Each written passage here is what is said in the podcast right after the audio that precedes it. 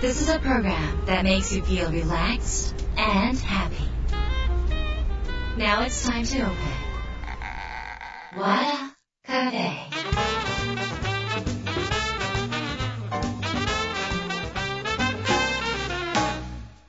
和田カフェのオーナー和田博美ですやる気満々の人もちょっと明日が憂鬱な人も明日笑っていけるよう今夜もワクワクお届けします改めましてこんばんは和田博美ですえーと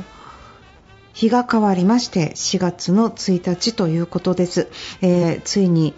新年度に突入あの始まりました。私2月から3月にかけて結構お芝居でバタバタしてて気がつえ今お花見って終わっちゃったのとか終わってないよね？終わった？お花見終わったの？えお花見が終わお花見やった？っていうか、そのなんか、なんか知らない間に季節が過ぎ去ってしまってて、なんかちょっと悲しいんですけど、桜見なかったかもしれない。でも雨が多かったのかなということで、和田さんが始めたことありますか？っていうふうにちょっと今日聞かれてるんですけど、あのお芝居始めましたみたいな感じで特に始めたことはないんですけど、まあ去年あたりからその、まあ、去年というかコロナの始まったぐらいからどんどんどんどん自分の中での改造が始まりまして改造っていうのはこのなんかこの世の中おかしいんじゃないかなとかおかしいっていうのはその、えーとまあ、私たちが走っている世界ですよね。その世界のなんか違和感みたいなものを、まあ感じたりも、えーしてたりしてでその中で、えーとまあ、今日の朝のクラブハウスでも言ってたんですけどタンスに残るものより心に残るものっていうのは何なのかそういうことを自分の人生の中で、えお金も使う時間も使うっていうことで心に残るものに対しての投資っていうものが大事なんだなっていうことを、まあ、あの人生の時間を大事にするとともに考え始めちゃったわけなんですよ。なんか偉くないですか、私。でなんかこういつもファン作りとかなんか偉そうなことばっかり言ってるわけですけど、まあ、そう言うとなんかこの堂々とサボれたりとかもう堂々とゆっくり時間使いましょうみたいにねなんか思ってくるわけじゃない。であのそうなるとお金の問題とかいろいろ出てくるんですけどこの間の日経新聞にあのステルス賃上げっていうのがこう書いてあって今日の、えオンラインサロンの方でも話したんですけどなんかやっぱりこのいつでしたっけ働き方改革とかがねどんどん出てきて2015、6年とかぐらいから働き方改革って言われてこう残業カットっていうかね残業しないみんなに休みをたくさん残業しない休みをたくさん残業しない。そしたらなんかこの働く時間ってすごい短くなってるみたいなんですよ。でこれがどれぐらい短くなってるかっていうとえっとですねちょっと待ってね。うんとステルス賃上げですね。これ日経新聞よね。えちょっと待ってね。これがうんとえっとねえっとね、ちょっと、ちょっと待ってね。えっと、賃金は時間あたりなら直近10年間で12%増えている。なぜかというと、えー雇用形態の多様化や働き方改革で年間の労働時間が7%減ったのが大きいと。だから時給上昇が効率化によるこの上昇をしているっていうことで、えっと、過去10年間の賃金はまあ、物価上昇と考慮した賃金はマイナス6%になるんだけれども、えー時間あたりにした時給は12%の3倍の伸びになるっていうそのなんかねずるいじゃん、この言い方みたいなね。あの言い方があって年間実質労働時間が、えーっとまあ、10年前から比べて132時間少なくなって132時間と結構な量ですよね。だから、まあ、私たちすごいたくさん働いてて働いてる分お金もらってたっていうことですよね。もちろん賃金が上がっていくっていうのはすごい大事なんだけどなんかそのポテトチップの中身が軽くなって実質値上げじゃんっていうのとなんか同じように実質賃上げしてるんですけどみたいな、まあ、そういうこととも、まあ、あの言われているこういう世の中に生きていく中で、まあ、最近私のメッセージっていうのはそういうふうにこのお金に走っても昔ほどお金って入ってこないのかなみたいなね。そういうもちろんこれから時代はどんどん変わるし物価とかも変わるし戦争が終わったらまた変わることもいっぱいあるんだけれどもそんな中で心が豊かになることを自分たちで探していくっていうのは結構大事なことなんだなっていうふうにはちょっと思ってるんですけどね。いかがでしょうか皆さん、えー、ということで私こういう話をパワースクールというオンラインサロンでやっております。今日の朝もこういう話をしてあのなんか本の紹介とかもしてるんですけどあのパースクールオンラインサロン、えー、入会4月入会がスタートです、えー、年に3、4回の募集になりますので毎月いつでも入れるわけではありませんが4月もし興味があったら、えー、こういう話を聞いたりとか自分でちょっと先行く感覚本当にちょっと先行く感覚、え未来志向の中でどういう準備をしていったらいいのかっていうのをあのまあ、身につけていただければいいなっていうふに思ってます、えということでですねね、今週は皆さんからいただいたメールをご紹介します。和田博の和田カフェ、どうぞ最後まで楽しんでってください。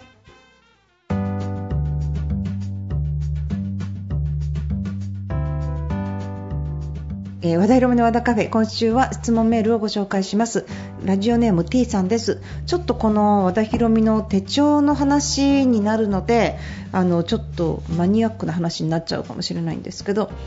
以前売れる営業に変わるセミナーでお世話になった T と申します。毎日メルマガを拝読させていただいてます。ありがとうございます。もしよろしければ和田さんどうされているのか、えー、過去の手帳の取り扱いについて。私はこの手帳歴、えー、14年になるんですけど、えー、おかげさまで毎日充実した日々を過ごしてます、え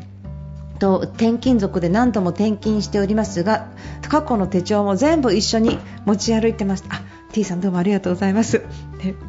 この度4月1日付でまたもや移動になったんですが新しい事務所やコロナの影響で事務所にあった個人ロッカーもなく、えー、要は手帳をえー、置く場所がなくなった、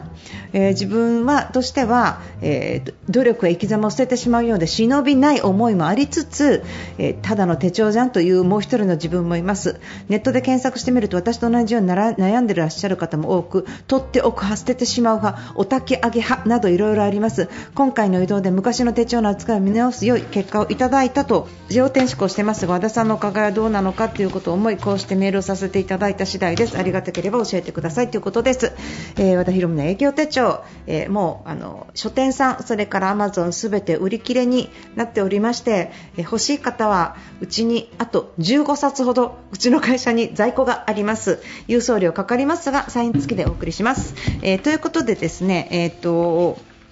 これ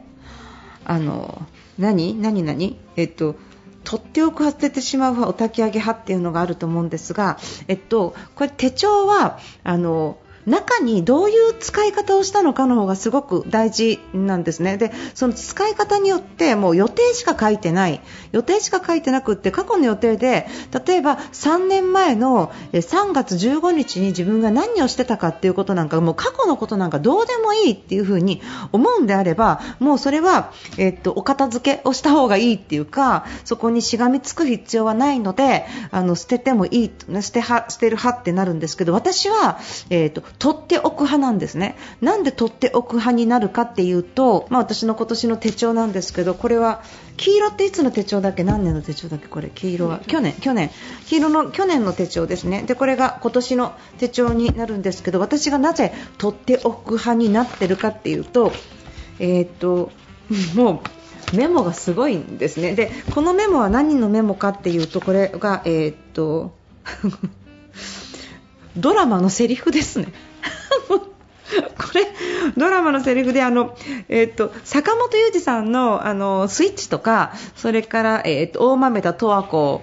と3人の夫だっけ？3人の夫とか、まあ、あの坂本龍二さんの脚本の中のセリフがすごくいいセリフと超面白い掛け合いのセリフとかがあってそういうセリフやっぱりすごい好きなのでそういうセリフをメモしてるんですね、こんな風にして。もちろん坂本龍二さんのものだけではなくてここは養老孟司さんと山崎まりさんの対談のところの部分をメモしていたりとかですね、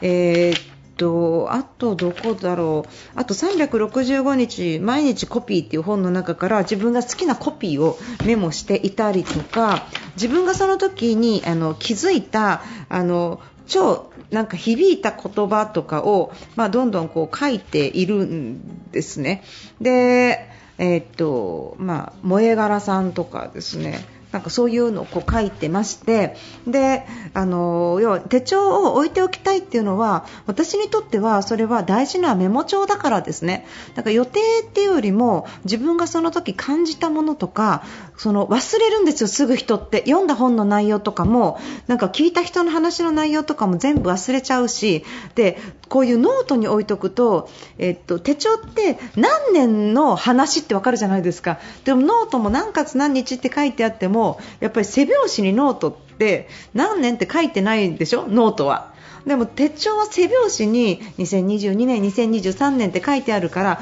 置いてても分かりやすいと思っていて私の場合は手帳を取っておく派だけどもちろんそんなこんな場所になってきてすごく大変だから捨てるっていうんであればそういうメモのところだけ、まあ、ちょっとちょっとやりたくないんですけど写真に撮ってあの、まあ、整理をして残しておくっていうことも一つあるのかなって思います。だからその手帳が自分にとってどれくらいバイブルになっているのかこれからの人生どれくらい自分にとってそれが支えになるのかっていうことを、まあ、考えて取っておく。で私は営業時代にあの、えー、会社に行った時のあの手帳は全部残してあって実はですねあの営業を卒業して本を書くようになった時にその手帳が全部ネタ帳になってそこでこういう気持ちだったんだなこういうトークを先輩に教えてもらったなこの時こういうミーティングがあったなとかそういうことを、まあ、ネタにしたんですね。で私、手帳のあの上司がすごい私に影響力あった方だったんですけどその上司の言葉を、えー、っとまとめて書くんじゃなくってその上司がお前らなとかって言ったらお前らなって書くしこれはなとかってこれはなって書く。そのその時の臨場感そのままにそのシーンをその後思い出せるようにセリフごと書くっていうことを20代からやっていたのでパッてそれ見ると単にそれを箇条書きで何々が大事って書いてるんじゃなくってその時その人が言った臨場感そのままにメモを取っている。でそれが動画でいいじゃんって話なんですけど動画見るの大変なんですよね。後々検索したりとかデータも重いし。なのでその時のその気持ちのままパッて見たら今でもその時代に戻れます。であこういう感覚でこうだったんだって思う。であのその時に感動したことって今なら感動しないんだけどその時の情景と一緒に記憶が戻ってくると感動とか刺激が一緒にもう1回味わえたりするので私にとっては手帳はそういう風な使い方をしていたってことですね。だからあの全ての方がそういう使い方してるわけじゃないのでもし T さんが何かそういう自分が後から見た時にこれためになるなって思うような使い方をしているるんであれば捨てたら後悔するんじゃないのかなっていう風にもう二度とその時間戻せないじゃないですか。もちろん過去は振り返る必要はなくってこれから先先だけ見ていればいい、ね、過去を変えるんじゃなくって変えていくのは未来なんだっていう考え方もあるからそのことは必要ないのかもしれないけど明らかに今の自分があるのは過去の積み重ね。振り向いた時の自分の足跡が今の自分を作っていると考えていくとなんかそれは残した方が素敵かなと思います。なのでこれから手帳とつけられるときは予定とかそのことだけではなくってと情景ですね。その映画のようにあのもしもし自分がうんと手帳が自分の一生のロードムービーのようにえ残るものだと。だって私たち映像とか撮ってたら今毎日撮ってたら大変じゃないですか。でも残るようなものだと思っていけばそれは映画映画のワンシーンみたいな感じがする。それを、えーと、セリフだったりとか情景だったりとかっていう風に自分でもしメモが取れたりするとどういう気持ちだったかとかメモが取れたりするとなんかいい思い出になるのかなっていうふうにちょっと思ったりはします。なので、えーと、もしよかったら私としては荷物になったとしても、えー、残しておく派になっていただきたいし、えー、もしそれが無理だったらそういうページだけでも破ってクリアファイルに入れるなりしてそしてもう10年以上経って本当にもういいやと思えば捨てちゃってもいいのかなって思います。で、えっと、手帳を残しておくときは背表紙に念があるから年順にこう残しておくとかっていうこともでききますのでぜひ思い出の一つに、えー、自分の思い出の人生の一かけらに残していただけると嬉しいです。和田博美の手帳を、えー、18年目になりました。超長いですよね。超長いんですが、えっと、また今年の5月ぐらいからもう来年の手帳の仕込みが始まりますのでまたよろしくお願いします。ありがとうございます。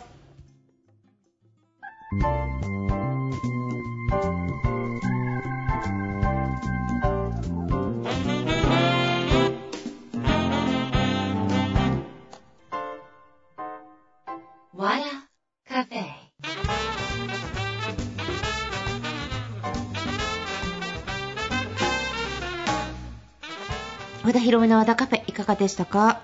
えっ、ー、と、お知らせはですね、あの、私、えっ、ー、と、パワースクールっていうオンラインサロンをやってるんですけど、そちらの方は年に3回か4回募集をしてるんですが、あの4月が、えっと、新規募集生の開講時になります。あのー、月額5000円が高いか安いかは、その方のご収入や生活出費金や、まあ、そのバランスによりけりで、高いなって思われる方とかは大変ちょっと大変かもしれませんが、まあ、通常、えー、こういうセミナー業をやっている限りで言うと10分の1ぐらいの値段かなっていうふうにちょっと思ってます。それもライブがやっぱり月2回あるものが、まあ、最新の情報からの朝活って、まあ、普通にミーティングでしょって思うかもしれませんが最新のネタからの、えー話をするのでもうどこにも出てないことからの新セミナーみたいなものをやっぱりやるので次からそこから何かが生まれたりすることもあるので、まあ、ぜひいろんなことを学んでみたいなって思う方いらっしゃいましたら、えー、ぜひ、え、ご入会いただけると、まあ、嬉しいんですけど、まあ、あのお財布と相談しながら。で、うんと、ちょっと入ってみてやっぱりなと思ってもあのお金の支払い止めて休会とかもあのできたりするので、まあ、あのそんなにがっつりなんていうのかなこの絶対やめられませんでみたいなことではありませんからあの安心していただければと思います。それでね、あの4月になったらあのすごいご要望が強かった営業セミナーをやろうと思ってたんですけど、やっぱ忙しすぎてですね、なんかあのスケジュールが取れずにちょっと5月になっちゃいそうだなっていうふうにちょっと思っております。ただあのいろいろ昨今の事情を拝見していると。ちょっといろんな起業されてる方とかねお仕事されてる方とお話をすると、と知識はあるんですけど一番肝心な伝え方っていうか伝え方ってこの喋り方とかそのそういうことではなくって言葉ですね。そのどういう表現を表現というかその表現っていうのはあの、えーと、抑揚をつけるとかね語尾をとかってそういう表現じゃなくってどういうセリフ要は脚本ですね。どういう脚本でどういうセリフを作ればいいのかどういうでキャッチコピーとまた違うんですけど抑揚をつけながら、まあ、そういうものがあまり考えられてない方が多いなっていうのは実感で感じてましてそれって言葉を変えることってすごい重要でで言葉を変えるっていうのはただその相手の心に刺さる言葉とかコピーやとかそういうことを言ってるんではなくってその人の人柄をとか本当にその目の前の人を幸せにしたいという思いを言葉に乗せながらその人の未来にどんな風に役立っていくかっていうことを、えーとまあ多面体で伝えていくっていうかちょっとなんて私ややこしいこと言ってるんだろうって今思ったんですけど、まあ、その時間軸はどうなのかとか場所はどうなのかとかその人のそのこれからの未来それから過去の生かし方とかいろんなその角度からあのそういう言葉って生まれてくるんですけどその人の心に届くのはどういう言葉なんだっていうことをやっぱりこれはあの、うんと、それぞれの商品はそれぞれによっても変わってくるんですけどそういうこととかを、まあ、あのお伝えした方がもっと売れる商品やもっと伝わるものっていうのはあるんだろうなっていうのは思ってます。ただ自分そういうこと得意なんですけど他に好きなことがあるからなかなかそっちに手が回ってなかったっていうのが現状なんですよね。なんで、まあ、ちょっとたまにはやらなきゃお待ちさせお待ちしてすみませんみたいな感じでちょっとやろうかなっていうふうに思ってます。えーと、そちらの情報は、えー、パワースクールの会員様が第一優先で告知しそして、えーと、余ったお席を、えー、メルマガで告知するという段階になります。熊野のツアーとかは30人ほどの少ないメンバーだったのでパースクールの方で募集したらそこでもういっぱいになってしまって告知ができなくていつやってたんですか？みたいなことになっちゃったんですが、まあ、できる限りあの多くの方に届くようにあのやっていきたいと思いますのでよろしくお願いします。なので、まあ、パソコン入会しなくてもメルマが入っていれば大丈夫かなとは思うんですけれどももしそういう告知が見たらですね、えー、っとまだ大丈夫かなって思うんじゃなくて本当にピンときたらご自身であこれ必要だなって思われたら、まあ、これからの未来を変えていく投資になると思うのであのその時はぜひ飛びついて早めにね飛びついてお席なくなってから縁がなかったんだって自分で納得させるんではなくって早めに飛びついていただければありがたいなっていうふに思います。えー番組ではですね皆さんからのメールをお待ちしています。アドレスは和田アットマーク FM 富士 .jp wada アットマーク FM 富士 .jp になります。よろしくお願いします。あとこの番組は和田博美の和田カフェで検索していただくと Spotify、iTunes も全部聞けますのでぜひ聞いてみてください。えー、ということで和田博美の和田カフェ今夜はこの辺りで閉店です。皆さんにとって来週も素敵な1週間になりますようにお相手は和田博美でした。